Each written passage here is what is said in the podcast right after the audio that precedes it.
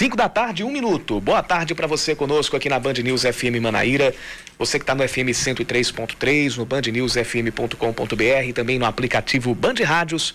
É hora de mais um Band News Manaíra, segunda edição. Estamos juntos, eu, Yuri Queiroga, e ela, Aline Guedes. Aline, ontem não teve segunda edição, mas agora a gente está junto de novo. Segunda edição está de volta. Boa tarde para você. Boa tarde, Yuri Queiroga. Boa tarde aos ouvintes da Band News. Pois é, ontem tivemos futebol aqui na Band News, dia de feriado, e também essa exceção é, de ficarmos sem a segunda edição, mas estamos de volta e estaremos com você, ouvinte, até às seis da noite, trazendo as principais notícias desta terça-feira, dia 3 de novembro de 2020.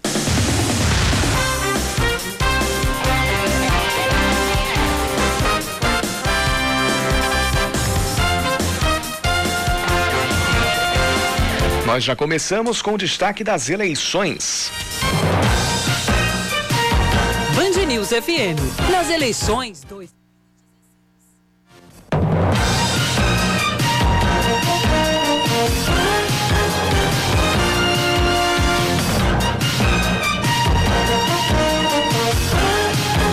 A Justiça Eleitoral nega um recurso da coligação João Pessoa da Gente, da candidata à prefeitura Edilma Freire, do PV, e mantém a proibição de eventos que promovam aglomerações na campanha. A decisão foi do juiz, foi do juiz da 76ª Zona Eleitoral, Adailton Lacê. Com isso, continua proibida a realização de comícios, carreatas, motorreatas, aqueles eventos com, com veículos, né? Carros, Sim. motos, bicicletas além de caminhadas corpo a corpo e arrastões pelos candidatos e coligações. As regras podem ser revistas dependendo da queda ou do aumento do número de casos de coronavírus aqui na capital. Ontem, o mesmo juiz condenou a coligação de Edilma Freire a pagar uma multa de 10 mil reais por realizar um comício no dia 24 de outubro. Nas demais notícias do dia, a direção do bar Fulano Praia, que fica no bairro do Bessa, diz que vai processar o cantor Henri Freitas, que fez uma espécie de show improvisado próximo ao local, no domingo. Em um vídeo postado no próprio perfil no Instagram, o cantor aparece em meio a uma aglomeração e grande parte das pessoas não usavam máscaras, eh, incluindo ele próprio. Ainda no Instagram, ele contou que teria saído para comer um peixe, quando um amigo chegou com a caixinha de som e ele teria pego o microfone emprestado do Fulano Praia. Na postagem, ele disse que o show improvisado aconteceu, entre aspas, com toda a segurança. A sócia diretora do Fulano, Tâmara Cavalcante, negou que o bar tenha emprestado qualquer equipamento para Henry e que ele estivesse na lista de atrações da casa.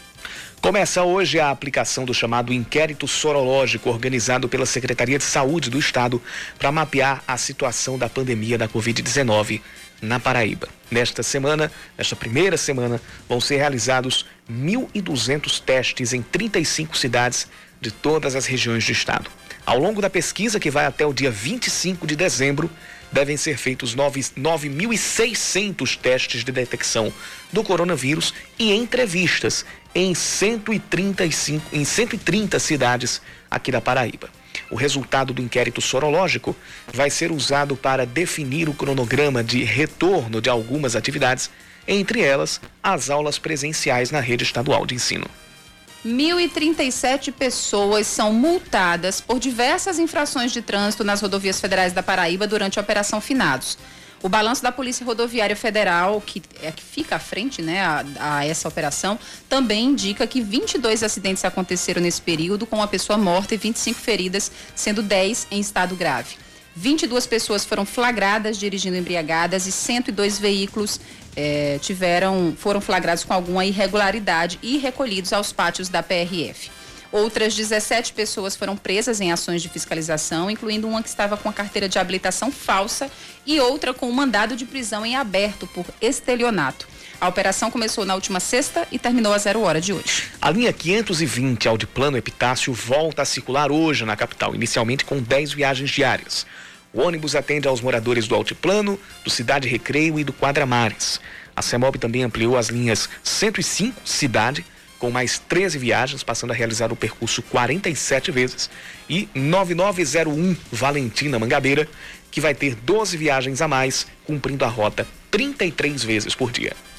Vamos falar de esportes. O meia Marcos Aurélio é anunciado como reforço do Botafogo para a reta final da Série C e para a pré-copa do Nordeste. Jogador de 36 anos foi destaque do Belo nas temporadas de 2018 e 2019, sendo bicampeão paraibano e vice do Nordestão do ano passado. A informação foi divulgada hoje pelo novo presidente do Botafogo, Alexandre Cavalcante, durante a apresentação do técnico Evaristo Pisa.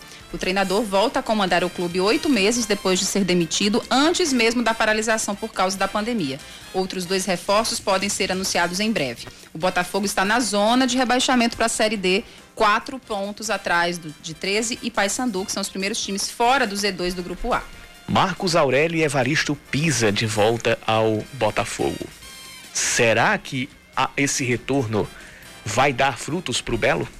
Será que a volta daquela ou de parte da fórmula que levou o Botafogo ao vice da Copa do Nordeste a um primeiro semestre mágico em 2019 vai ter o mesmo efeito agora?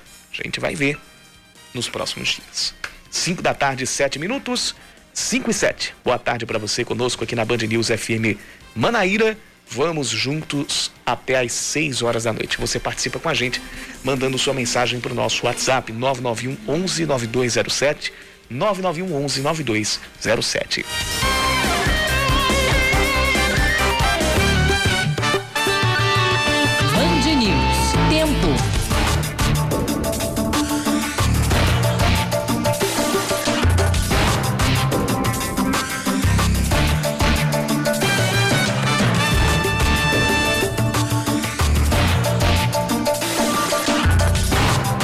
Algumas nuvens no céu aqui de João Pessoa, mas a gente não deve ter chuva, pelo menos nesta noite. O tempo deve ficar firme. A temperatura já chegou aos 30 graus, a, a agora está em, aos, aos 28, está na marca dos 28, e a mínima deve ficar pelos 23 graus. Em Campina Grande, tempo bem mais nublado e com chuva. A máxima chegou aos 31 graus hoje em Campina. Nesse momento, os termômetros marcam 28 e apesar né, da temperatura alta ainda para esse fim de tarde, a previsão é de chuva para logo mais à noite. A temperatura deve cair também nas próximas horas, deve chegar à mínima de 19 graus.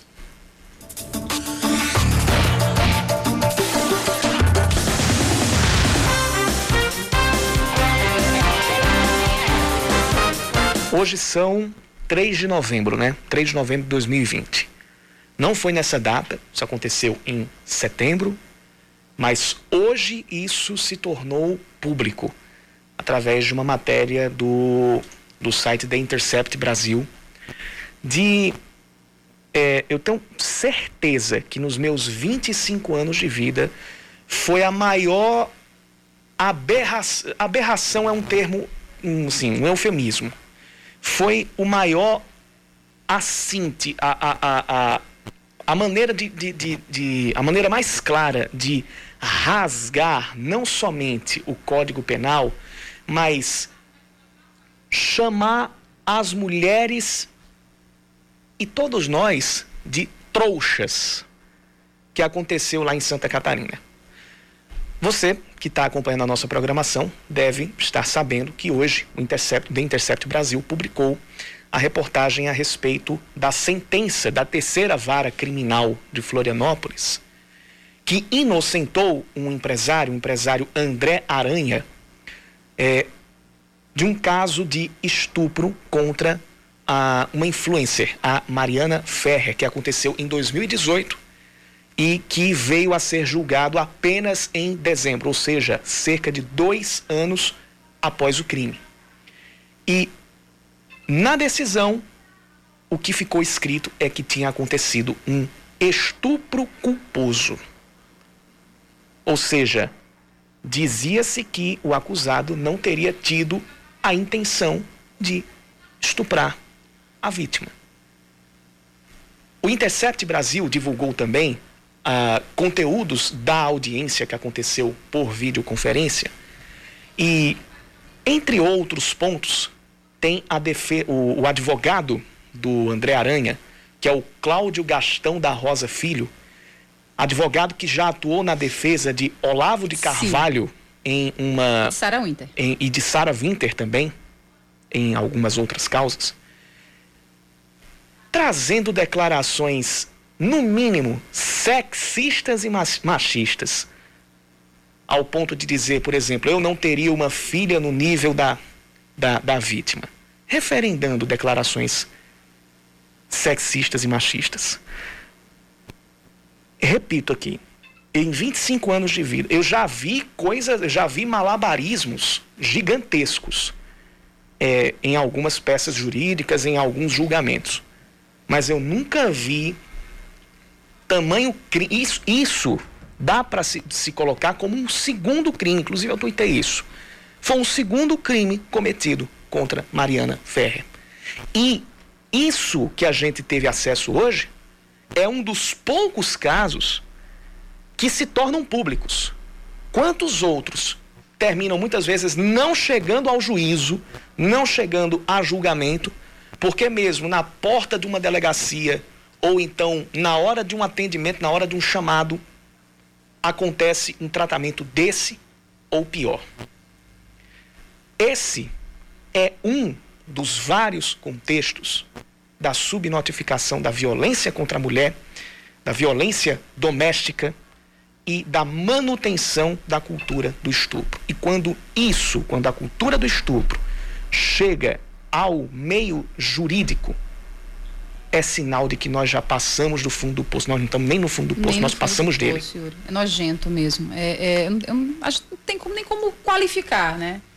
É, o que a gente, a, o que todos tivemos acesso com a, com a matéria do The Intercept Brasil mas eh, o ministro Gilmar Mendes, agora no fim de tarde, se posicionou dizendo que vai pedir a revisão né, dessa, dessa sentença e principalmente do, do julgamento, do posicionamento de promotores e, e, do, e do juiz. Isso, isso é pouco. Isso é pouco. Isso é muito pouco, né? Porque, Mas... porque quem, quem o, o, o promotor que entrou com essa tese de, de estupro culposo. Não, isso já tá, já isso deve... já é errado, porque é, é, para qualquer leigo, eu sou muito leiga, né? Mas é, estupro não admite culpa. Se há o crime de estupro, há dolo, acabou.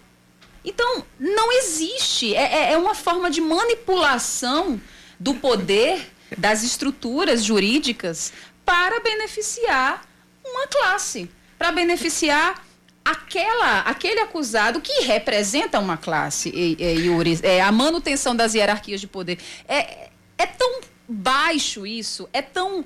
A gente sente o golpe porque é tão na cara da gente e de todo mundo, não é da, da vítima, não é da Mariana, mas é de todo mundo. Como está sendo feito de uma forma não velada, não, não existe nenhuma vergonha de fazer isso é, na cara de todo mundo. Eu estou manipulando né? As estruturas achando uma, achando uma forma de normalizar um crime, de Isso. dizer que aquilo é hábito, que aquilo é costume, que aquilo é, é, é para ser aceito. Porque não, não, não tem nem como a gente dizer que achou uma brecha na lei, porque não existe essa brecha na lei. Estupro é um, é um, é um crime que não admite culpa. Se existe o crime de estupro, há dolo e acabou.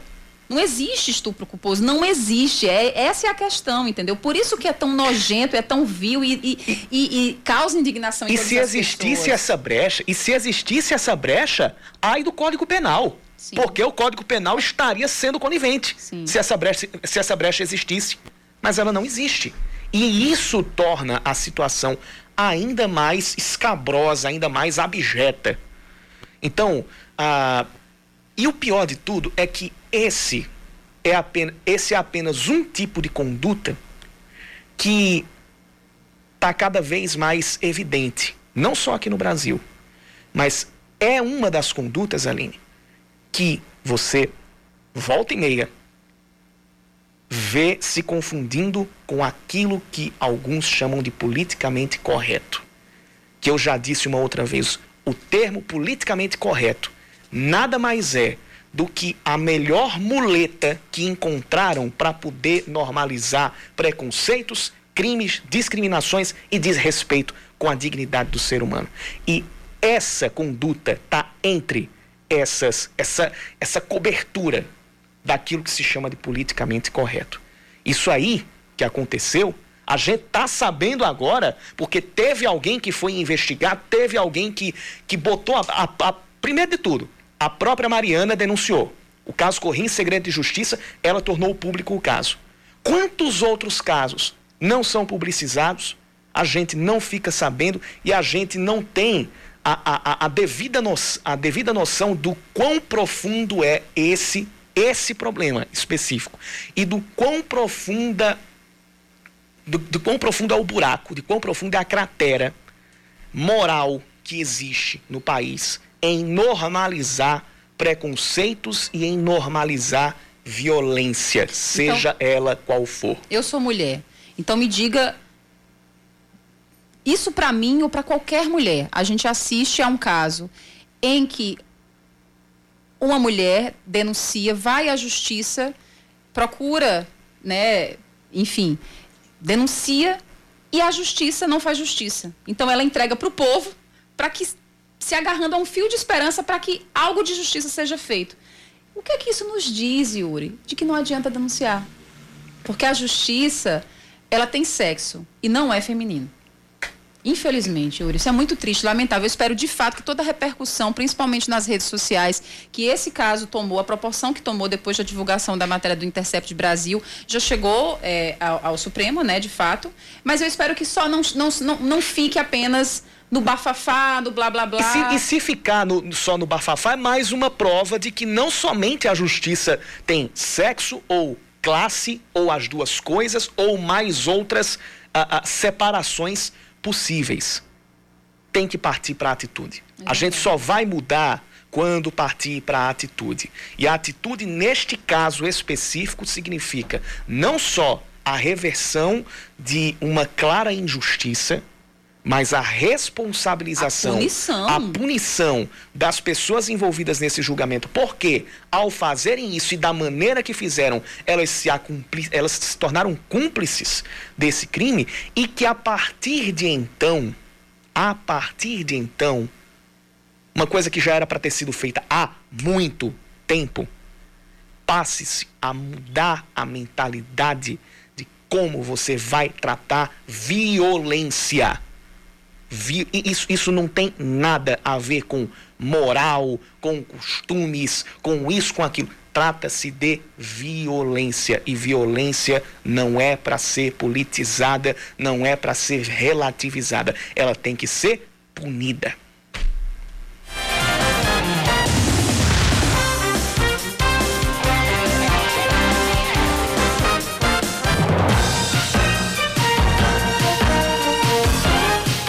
Na Band News FM, eleições 2020.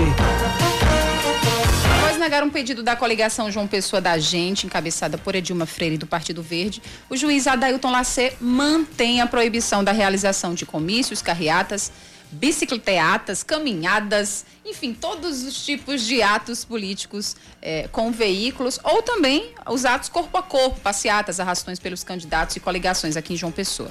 Edilma questionava se ainda valeria as regras de presença de até 20 pessoas nos eventos, nesse pedido né, da coligação. Mas o magistrado usou como parâmetro o plano novo normal do governo da Paraíba, que situa João Pessoa na faixa amarela, ou seja, um, uma cidade que ainda inspira cuidados. A Dailton ainda revelou que as coligações que insistirem em promover esses eventos poderão pagar multa proibindo comícios, carreatas, passeatas, cleatas, motoatas, enfim, corpo, qualquer ato de propaganda política que resulte em aglomeração de pessoas. Isso nós estamos cumprindo com as determinações também das autoridades sanitárias. Então, se houver desobediência à portaria, cabe pena de prisão de um mês a um ano, além de multas por infringências ao Código Eleitoral e também ao Código Penal. As polícias militar, civil, federal e rodoviária federal vão ficar responsáveis por fiscalizar os atos. Atualmente estão autorizadas as reuniões e eventos voltados para a adesivagem. Mesmo assim, o magistrado estabelece que devem ser obedecidos limites de pessoas e distanciamento social com dois metros quadrados de distância. Caso a bandeira de uma pessoa saia da amarela para verde ou se o quadro piorar.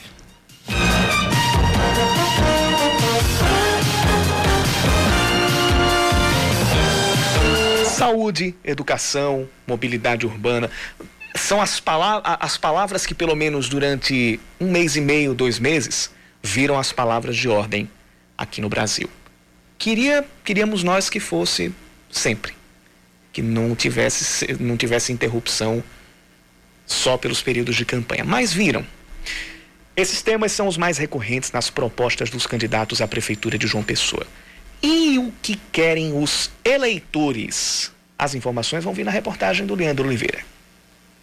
São 14 candidatos de partidos e ideologias diferentes, mas os planos de governo têm semelhanças, e não é por acaso. Para o cientista político Lúcio Flávio, as propostas dos candidatos são elaboradas com base em pesquisas, realizadas entre a própria população. Em outras palavras, é como se eles construíssem um discurso para falar o que os eleitores querem ouvir e vai sucessivamente aparecendo os problemas. E aí, o que é que os políticos, os candidatos fazem?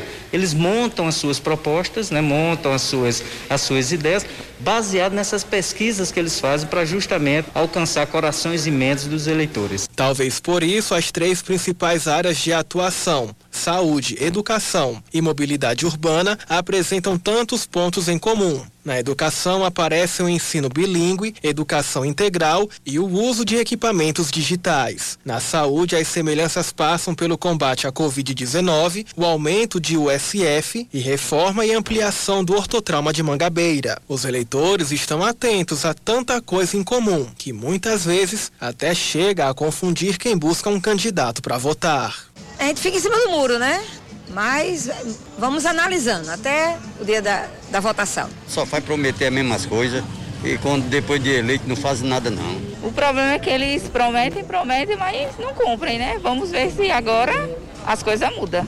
O importante, ainda segundo o especialista Lúcio Flávio, é que o eleitor acompanhe os governos e fique atento para que as promessas não se tornem dívidas eternas. Nós não temos o mecanismo de o cidadão comum né, fiscalizar e exigir dos seus prefeitos que cumpram o que prometeram. Cabe isso aos vereadores. Né? Nós não temos como tirar um prefeito se ele não cumprir o seu programa. O que precisa é aguardar mais quatro anos. Se ele lembrar ainda em quem votou, ele votar em outro candidato. No quesito mobilidade urbana, as promessas também se repetem. Um exemplo disso é o BRT, um sistema que deixaria o transporte público mais ágil e viável para o pessoense. A proposta aparece em cinco dos 14 planos de governo à Prefeitura de João Pessoa.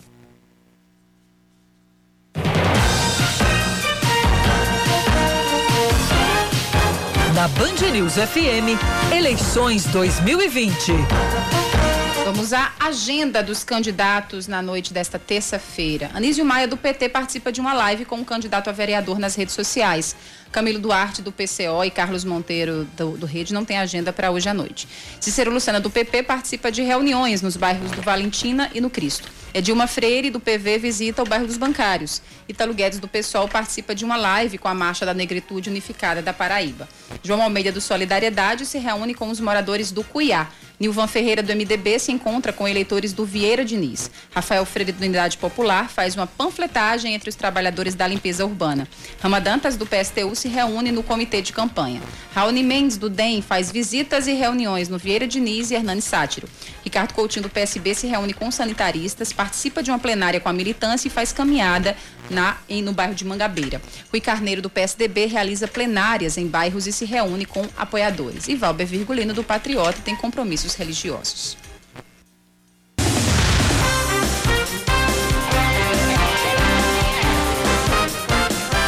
Da tarde, 26 minutos. 1.125 pessoas foram atendidas nos hospitais de trauma de João Pessoa e de Campina Grande durante o feriado de finados. A unidade de Campina registrou o maior número de atendimentos e internações, foram 647, enquanto que na capital foram 478. Em João Pessoa, a maior causa das internações foi acidente de moto. 123 pessoas deram entrada no trauma com ferimentos. 99 pessoas foram atendidas após sofrerem quedas. Dois casos de internação por afogamento também foram registrados no trauma da capital. Começa hoje uma fase restrita de testes das operações pelo PIX, novo sistema de pagamentos desenvolvido pelo Banco Central. Um número limitado de clientes poderá realizar transações em horários determinados até o domingo o objetivo é avaliar o funcionamento do sistema para que eventuais falhas sejam corrigidas. Vão participar dessa etapa, no máximo, 5% do total de clientes de alguns bancos.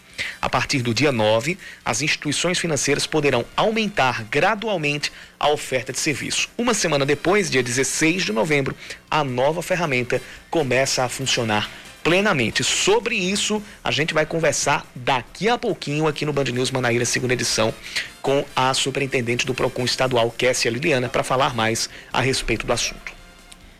Quem precisar tirar a segunda via do título de eleitor tem somente até esta quinta-feira para fazer o pedido à Justiça Eleitoral.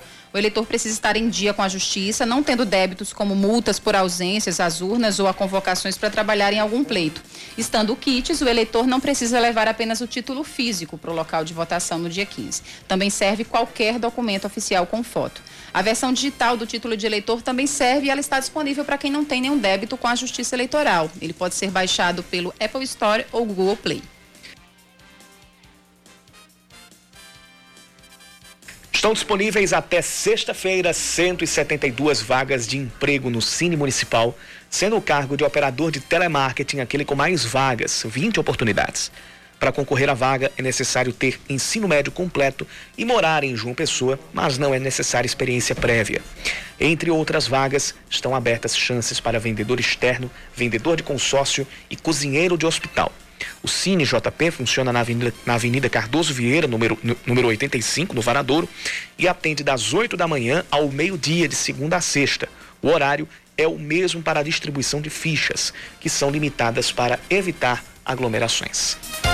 Terminou agora há pouco na Arena das Dunas, em Natal, Cruzeiro de Macaíba e Alto Esporte. E o Alto acabou empatando por 2 a 2 com a equipe Potiguar. No primeiro tempo, as meninas do Alto chegaram a abrir 2 a 0, mas o time potiguar buscou o empate na segunda etapa. Com o resultado, o Alvirrubro está na quarta posição do grupo 3 e chega aos quatro pontos, contra cinco do time do Cruzeiro de Macaíba. O Bahia lidera a chave com nove pontos e 100% de aproveitamento, seguido pelo Esporte, que tem seis pontos e duas vitórias em três jogos. O Auto Esporte volta a campo pelo Brasileirão Feminino da Série A2 neste domingo, às três da tarde, contra a UDA de Alagoas, no estádio Almeidão, aqui em João Pessoa.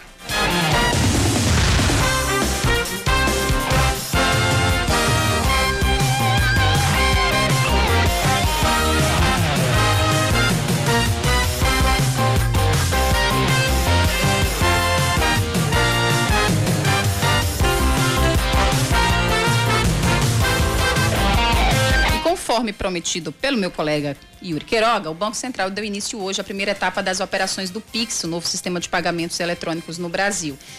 Mas o consumidor precisa ficar atento para não cair em um golpe na hora de fazer o cadastramento que dá acesso ao programa. E, portanto, por isso a gente conversa a partir de agora com a superintendente do PROCON da Paraíba, Kessia Liliana, que já está na linha e vai conversar conosco sobre as medidas que devem ser tomadas na hora de usar o Pix. Kessia, seja muito bem-vinda ao Band News Manaíra, segunda edição. Boa tarde. Boa tarde, Aline. Boa tarde, Yuri. Boa tarde. Os, é, os ouvintes. É um prazer, Aline, aqui retornar para discutir é, a respeito do PIX com os nossos ouvintes. Né? Como você bem colocou, a partir do dia 16 de novembro entra, começa a, a funcionar o PIX. E o que é, o que vem a ser e de que forma os consumidores devem se acautelar. Né?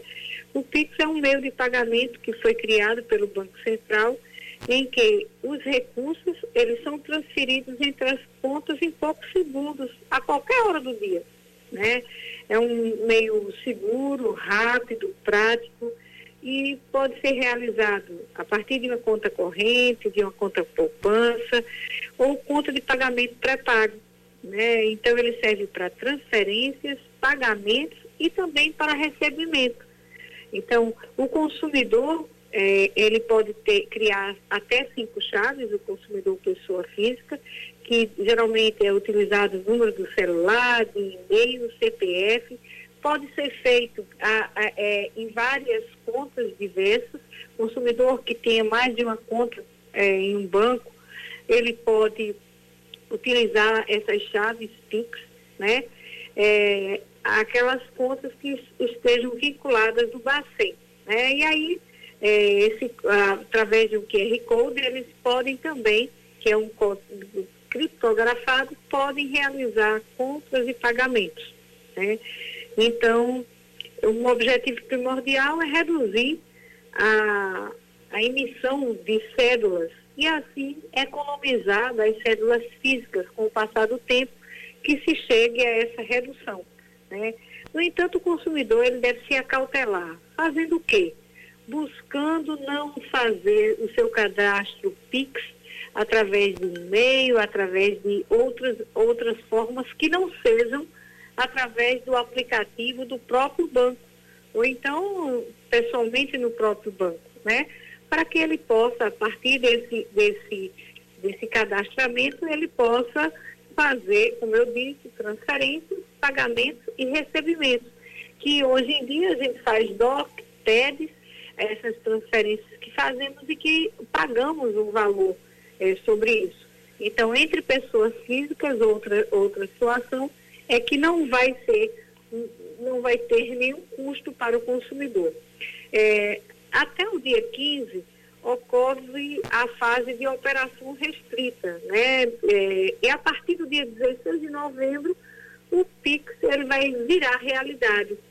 É, e essa fase, até a partir de, de, do dia 3, a partir de hoje até o dia 15, ela está uma fase assim, de adaptação então, dia 16 é quando o Pix será oficialmente lançado e estará disponível amplamente para todas as pessoas e empresas que possuem uma conta corrente, uma conta poupança ou mesmo uma conta de pagamento pré-paga em uma das 762 instituições aprovadas pelo Banco Central que é oferta essa oportunidade. E aí o consumidor tem muitas dúvidas também que se diz, qual é a diferença? A partir do PIX, como ele foi criado pelo Banco Central, todas as transações financeiras, elas são acompanhadas, né? Então, é, é uma forma também de se saber, e, inclusive o banco também, é, que no momento é ilimitado, ele pode, por uma medida de segurança, restringir o valor junto com o próprio consumidor o valor dessa, dessa transferência ou desse pagamento. Em, em, em síntese apertada, isso é o que é o PIX. Kessia? Oi, Aline. Ah, sim, sim, sim. Sim, pois não. Kessia, é, o Banco Central sempre tem deixado muito claro que o PIX é seguro. Mas como você mesmo explicou, talvez o, a insegurança que exista, né, o medo que existe da, da, das pessoas é, logicamente, de dar seus dados, de fazer um cadastro e ter aquele receio de que não esteja realmente num ambiente da instituição financeira. Ou seja, a dica que você dá primeiramente é que os bancos não se comunicam com seus clientes por e-mails, por mensagens de textos. Então, se a gente receber algum e-mail de uma agência bancária, por exemplo, ou alguma mensagem, a gente não clica naquele link suspeito jamais, apenas fazendo é, as operações no ambiente do aplicativo do banco no nosso smartphone, não é isso? Exatamente, Aline. Essa é a forma segura que o consumidor deve sempre utilizar, né? É, geralmente é, a gente está vendo que brevemente também nós vamos ter a Black Friday, né? Então o consumidor buscar aquelas é, alternativas de forma segura, sites seguros, da mesma forma fazer o seu cadastro diretamente dentro do aplicativo bancário ou mesmo na instituição, né, para que o consumidor saiba que está realizando uma transação, um cadastro, criando as suas chaves de forma segura. Outro golpe é, muito comum é em relação a acessar um site ou baixar algum aplicativo, pensando que aquele aplicativo é da instituição financeira, né? Existe, existe alguns golpes virtuais é, nesse sentido. Então, é, em caso de dúvida, é melhor ligar para a instituição, é melhor ir pessoalmente ao, ao banco, Kessia? Com certeza, Aline, o consumidor ele deve ficar sempre atento, ele deve verificar é, na, as suas transações, se ele está falando realmente com o banco, até porque é, o banco, ele, é, ele tem através, ele geralmente se comunica com, com os seus consumidores, com os seus clientes, através do próprio aplicativo. Né? Ou então, quando ele se dirige propriamente até aquele, o estabelecimento né, físico. Né? Hoje em dia, cada vez mais, através dos smartphones, nós temos a possibilidade, e agora chegando o Pix, de realizar transações de uma forma completamente virtual. Eu não me recordo o tempo que faz que eu não vou fisicamente à instituição bancária, mas sempre é, o consumidor tem que ficar atento às regras de segurança, né? Até porque, é, por exemplo, o Pix, ele é gratuito para pessoas físicas, é, custos baixos para aquelas pessoas que não sejam enquadradas dentro de pessoas físicas de microempresas. Ele é seguro, mas ele tem que ser também observado essas regras. O consumidor não deve sair fazendo o seu cadastramento, até porque não é obrigatório. Muitos consumidores, inclusive, vêm com essa pergunta se é obrigatório ele se inscrever, fazer o seu PIX. Não. É uma, mais uma inovação né, para que o consumidor, a partir de então, ele possa transacionar com o seu banco e fazer as suas transações, conforme eu disse, fazendo transferências, pagamentos e até mesmo recebimentos. Então, outra coisa importante é para aquele consumidor é, que ele tem mais de uma conta, que ele busque fazer, é, abrir, criar as suas chaves fixas com o número de celular, e-mail, CPF, como eu disse, e até cinco pessoas jurídicas salvo engano, tem direito a criar até a 20 chaves PIX.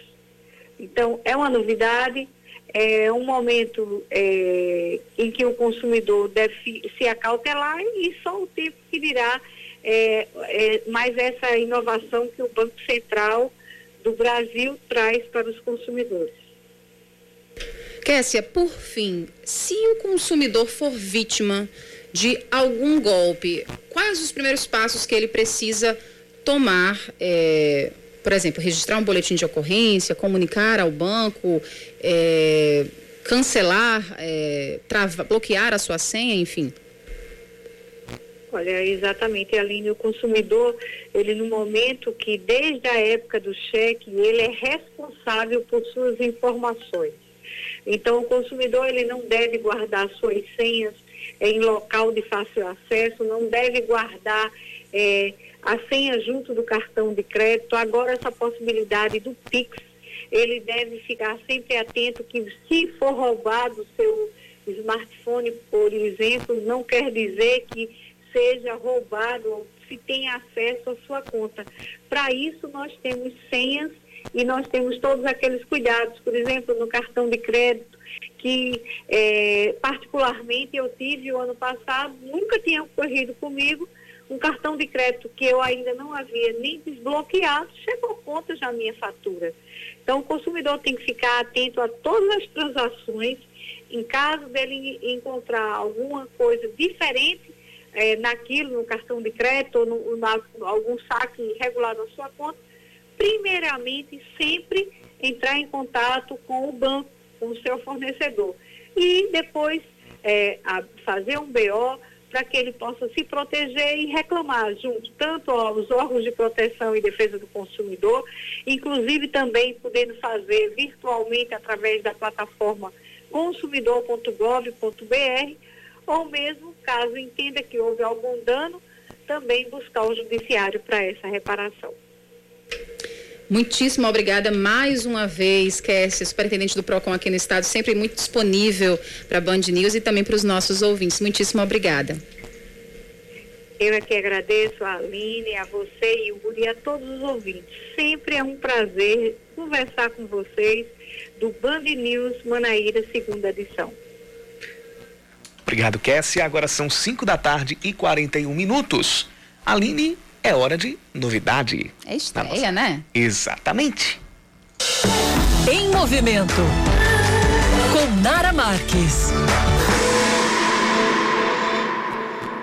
Hoje é dia de estreia na Band News FM Manaíra. A coluna Em Movimento com Nara Marques é a a mais nova aqui da nossa rádio. De segunda a sexta, você vai poder ouvir a publicitária e digital influencer Nara Marques trazendo várias dicas de treino, alimentação, saudável, alimentação saudável e bem-estar. Então, fica ligado na primeira das dicas que você vai acompanhar durante toda a semana com ela, com a Nara Marques.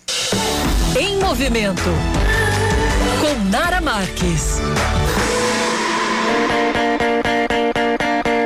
Meus amores, para quem não me conhece, eu sou Nara Marques, publicitária, digital influencer, a mãe do Fernandinho e uma apaixonada pelo estilo de vida saudável. Tô muito feliz em entrar pro time da Band News FM com a minha coluna em movimento e fiz questão na estreia de vir aqui me apresentar para vocês, falar um pouquinho o que vocês podem esperar de mim nessa coluna. E ó, tem muita coisa boa por aí, viu? Vou passar várias dicas para vocês sobre alimentação saudável, receitas que eu uso na minha rotina, receitas práticas fáceis de fazer, dicas também sobre como tornar o seu treino mais eficaz. Vou entrar no tema foco, meta, objetivos e ajudar vocês a alcançarem todos os seus. Quero também entrar no tema empreendedorismo, que eu acho que assim é indispensável hoje em dia. Vamos falar de tudo um pouco, né? O que importa mesmo, gente, é estar sempre em movimento.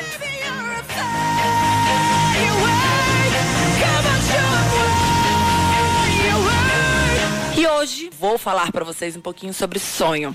Vocês sabem por que, que eu tô aqui na rádio? Porque eu nunca desisti dos meus. E quando eu falo sonho, eu não me refiro só a trabalho. Eu falo sonho, ter aquele corpo do sonho, viver aquele amor que você sempre sonhou, um sonho de ser uma pessoa extremamente saudável. Para qualquer sonho que você queira conquistar, as dificuldades elas vão aparecer, talvez às vezes até pessoas para te atrapalhar. Mas você conseguir encarar isso como ensinamento, como lição, às vezes até como livramento, isso te torna muito, muito mais forte. Isso faz sim, se você continuar com esse sonho, nesse caminho, nesse, com esse foco, você consegue sim conquistá-lo. Olha onde é que eu tô. Se eu tô aqui, qualquer um consegue também. Eu quero que vocês saibam que para se tornar grande é preciso sim passar pelo crescimento. Agora lembrem-se de uma coisa que é extremamente importante. Ninguém realiza nada sem antes ter sonhado. Portanto, sonhe e nunca desista dele. Essa foi a dica de hoje. Me segue lá nas redes sociais, arroba Nara. Beijoca e até a próxima.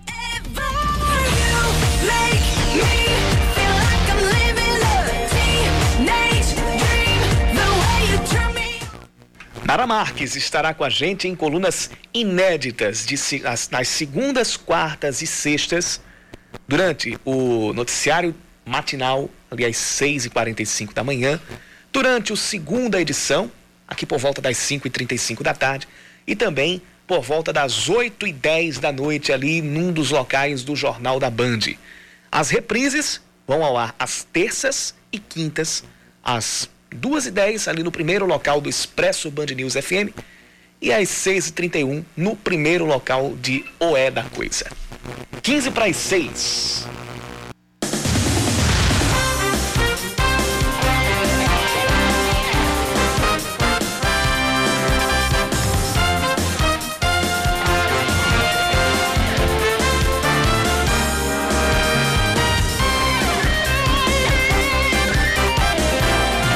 5 horas 46 minutos. O prefeito e candidato à reeleição em São Bento, Jarques Lúcio, é condenado a pagar multa de 50 mil reais por promover aglomerações durante a abertura do comitê de campanha.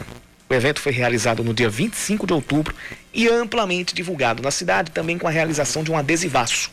A decisão foi do juiz eleitoral da 69ª Zona, José Normando Fernandes. O magistrado ainda afirmou que o candidato à reeleição, abre aspas, reposta diariamente vídeos e fotos de eventos com grande quantidade de apoiadores, fecha aspas. Segundo o texto, há convocação geral para os eventos de campanha sem se preocupar com a situação dos ambientes. O candidato pode recorrer.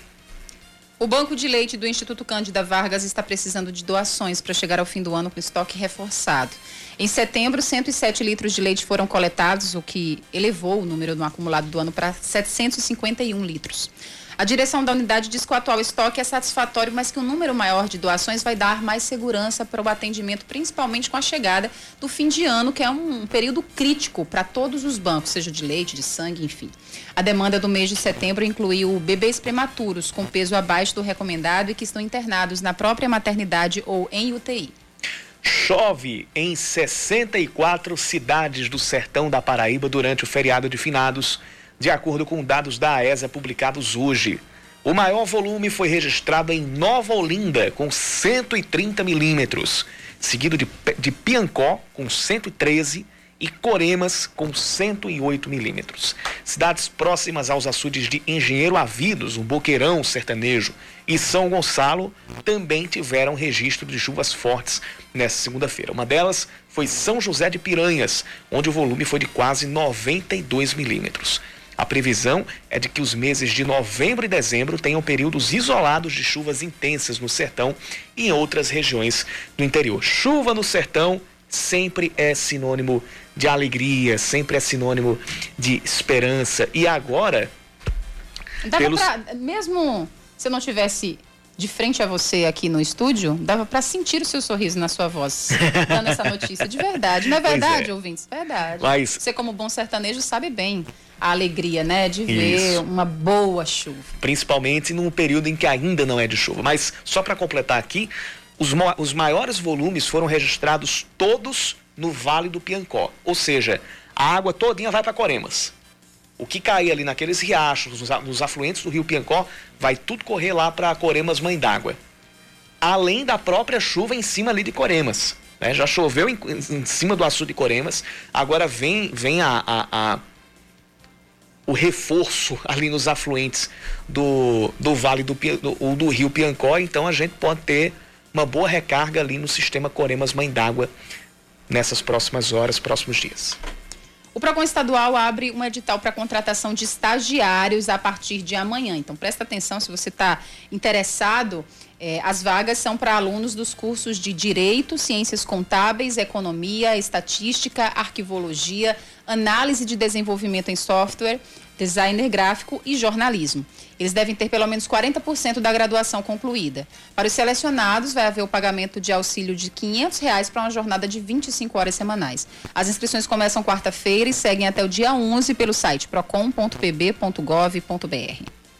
Após uma reunião de líderes, parlamentares da Câmara e do Senado anunciam um acordo para que o veto presidencial sobre a desoneração das folhas de pagamento seja de fato derrubado. O Congresso Nacional deve analisar amanhã o tema. A medida tem impacto direto em 6 milhões de empregos.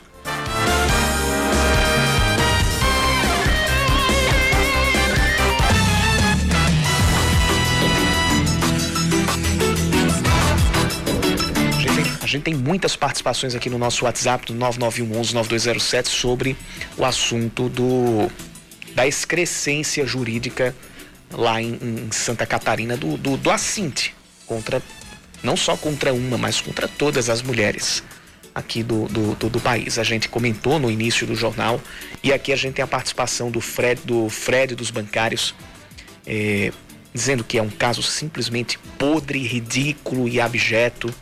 A Fabiana Araújo também está interagindo conosco. A Laísa também pergunta como um juiz pode acolher um argumento desses de um advogado. No caso, não foi nem o advogado de defesa que sustentou isso, foi o próprio promotor. E que não foi o promotor que assumiu o caso desde o início. Ainda tem um outro, um outro detalhe. Houve troca na, na no, no, promotor que analisava. O primeiro promotor, inclusive, ele dava detalhes a respeito de áudios que tinham sido repassados a, a, a, aos investigadores, dava detalhes a respeito de como, de como tinha sido o crime. E o segundo promotor mudou completamente a versão e levantou essa, essa ideia, essa, essa, essa, essa tese completamente estapafúrdia de um estupro é, culposo. É isso que, né? Não tem como o promotor nem... inventar uma teoria, cara. E aquilo ser aceito pelo juiz. E aquilo ser aceito como se, como se pelo menos existisse no Código Penal. E eu repito, Isso. que se existisse já seria um assinte. Isso. Que se já existisse, seria um crime institucionalizado ou legalizado. Mas que nem isso existe. É, então a, tá, a Laís também compartilha dessa pergunta. Como é que se, como é que se acolhe um argumento tão estapafúrdio, que nem para jabuticaba a gente pode colocar. A gente chama de jabuticaba as coisas que a gente só vê aqui no. no... É, criatividade jurídica para o mal, né? Pois é, isso aí nem, nem para criatividade dá, dá, dá para se colocar. A gente agradece a participação de todos, também, com, também conosco na audiência Talval Lima, o Zé do Rádio, e também o Álvaro, motorista de aplicativo, o Genivaldo do Bessa também mandando mensagem pra gente, além do ouvinte Monteiro. Nosso WhatsApp é o 991 11 9207, 991 11 9207.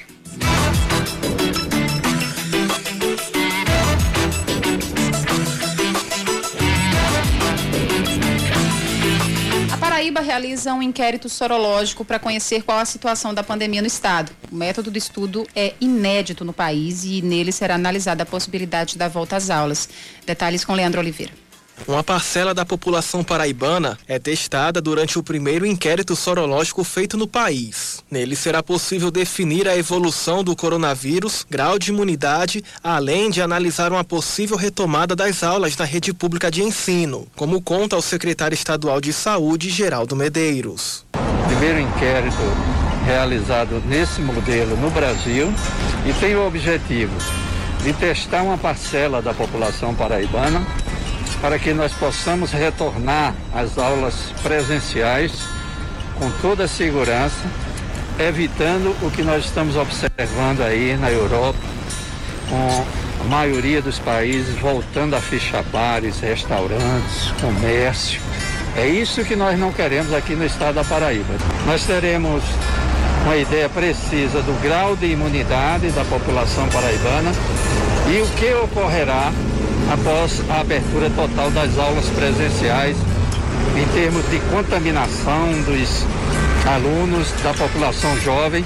Nesta semana vão ser realizados 50 testes rápidos para o coronavírus nos bairros Catolé e Zé Pinheiro, em Campina Grande. Também devem ser feitos 1.200 testes em 35 municípios em todas as regiões da Paraíba, diferente do que foi feito em outros estados que realizaram os exames de detecção da doença em professores e alunos. Aqui é analisado o nível de contágio entre os mais de 161 mil idosos do grupo de risco, que antes da pandemia tinham contato direto com alunos do ensino fundamental e médio.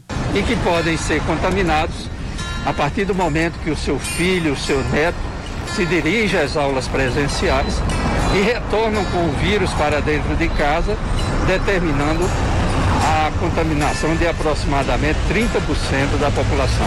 O levantamento é feito por coleta de dados por amostragem. Atualmente, decretos municipais contrários à opinião do governo estadual autorizam aulas presenciais do ensino médio e superior em João Pessoa e do ensino infantil em Campina Grande.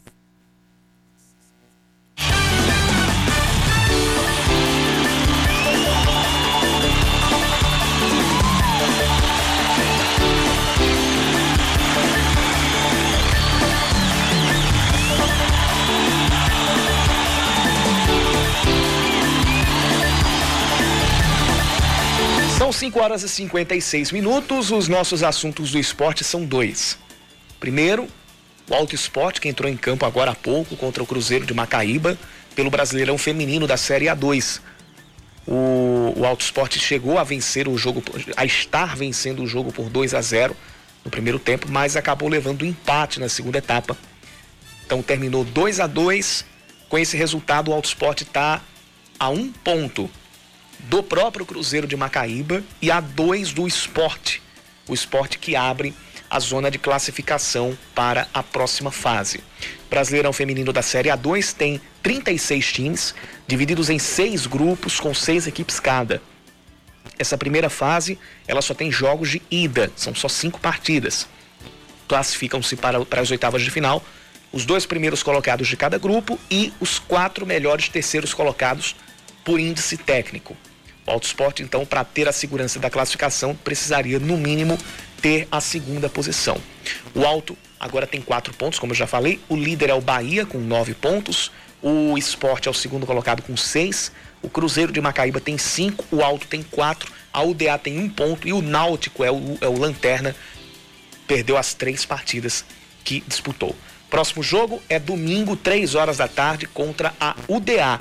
Se o Alto Esporte vencer e tiver tropeço do Esporte Recife e do Cruzeiro de Macaíba, o Alto termina a rodada dentro da zona de classificação e aí vai decidir a vaga na última rodada, caso vença, claro, vai decidir a vaga na última rodada contra o esporte lá no estádio Ademir Cunha, em Paulista, na rodada que deve acontecer no dia 14 de novembro.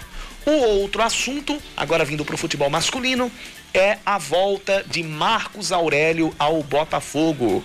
O camisa 10, o Messi Aurélio, volta a vestir a camisa do Belo depois de uma passagem pelo Brasiliense. Ele rescindiu o contrato com o time de Taguatinga hoje e já foi anunciado também hoje pelo novo presidente do Botafogo, Alexandre Cavalcante.